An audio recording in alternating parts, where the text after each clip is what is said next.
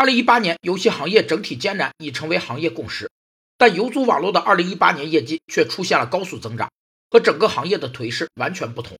而高增长的背后，却是其经营活动产生的现金流净额腰斩，盈利质量恶化。盈利质量是指会计收益所表达的与企业经济价值有关信息的可靠程度，可从两个角度来解读。一方面是从信息角度看，盈利主要是指会计报表上揭示的收益信息，是指企业提供并用来满足使用者需要的。因此，为了满足有用性，信息必须具备相关性和可靠性两个主要特征，其次还有可比性。另一方面是从经济角度看。盈利是指会计期间内经济利益的增加，反映了企业的盈利能力。所以，此时的盈利质量反映的是企业收益水平和收益能力的尺度。据游族网络最新公告显示，公司控股股东、实际控制人林奇所持有的处于质押状态的股份合计占比达到百分之九十点七，处于高质押率状态，